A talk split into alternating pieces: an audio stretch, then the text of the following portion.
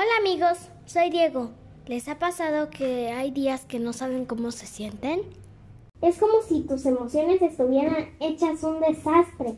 Por momentos sientes enojo y miedo, calma y tristeza, alegría y enojo o todas a la vez. Entonces te sientes confundido por no saber lo que pasa. ¿Ustedes saben distinguir sus emociones?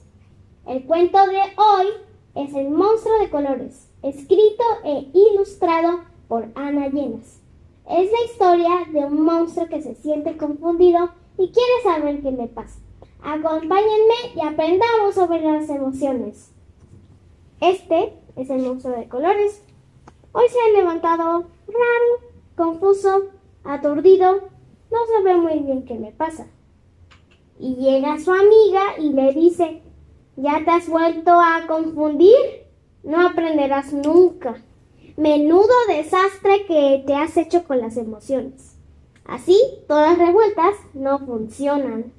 Tendrías que separarlas y colocarlas cada una en su bote. Si quieres, te ayudo a poner orden. La alegría es contagiosa.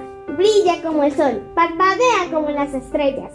Cuando estás alegre, ríes, saltas, bailas, juegas y quieres compartir tu alegría como los demás.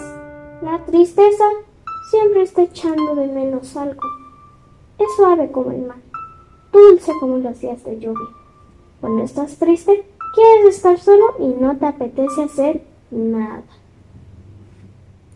El enojo arde al rojo vivo y es feroz como el fuego, que quema fuerte y es difícil de apagar.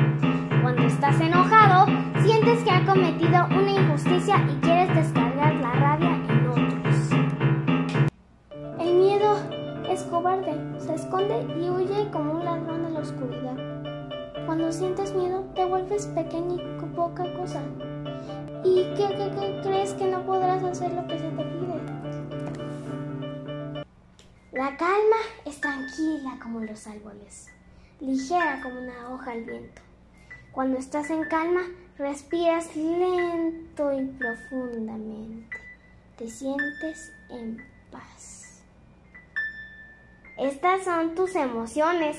Cada una tiene un color diferente y ordenadas funcionan mejor. ¿Ves qué bien? Ya están todas en su sitio. La tristeza es azul. El enojo es rojo. El miedo es negro. La calma es verde y la alegría es amarilla. El monstruo aprendió que cada color pertenecía a una emoción diferente. Si sabía separarlas y ponerles un nombre, entonces sabría lo que estaba sintiendo. Hasta que un día vio a una niña y sintió una emoción de la que no había oído hablar brotaron corazones de él y se volvió todo rosa. Pero esa es otra historia. ¿Y ahora se puede saber qué te pasa? Gracias por escuchar El monstruo de colores. Ahora ya sabes más sobre tus emociones. Nos vemos en el próximo cuento.